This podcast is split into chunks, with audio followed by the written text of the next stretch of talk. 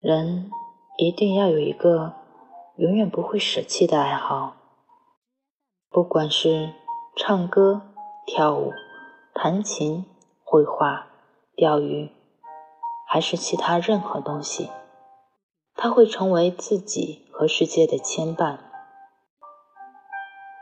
情感脆弱的人尤其应该如此，一旦受伤，人经常会躲进自己的世界里。如果这个世界空旷寂寥，人会很容易陷入虚无缥缈的想象。可如果这个世界是一座图书馆或一家游乐场，那治愈伤痛的时间会觉得轻松许多。年少的人会很容易放大伤痛，过早接触悲伤和绝望，但也要鼓起勇气，冲破情绪的禁锢。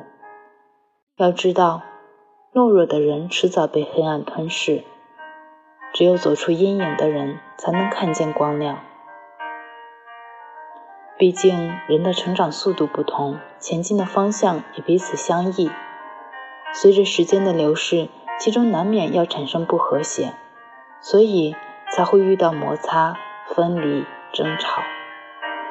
但命运和自由都握在我们的手中。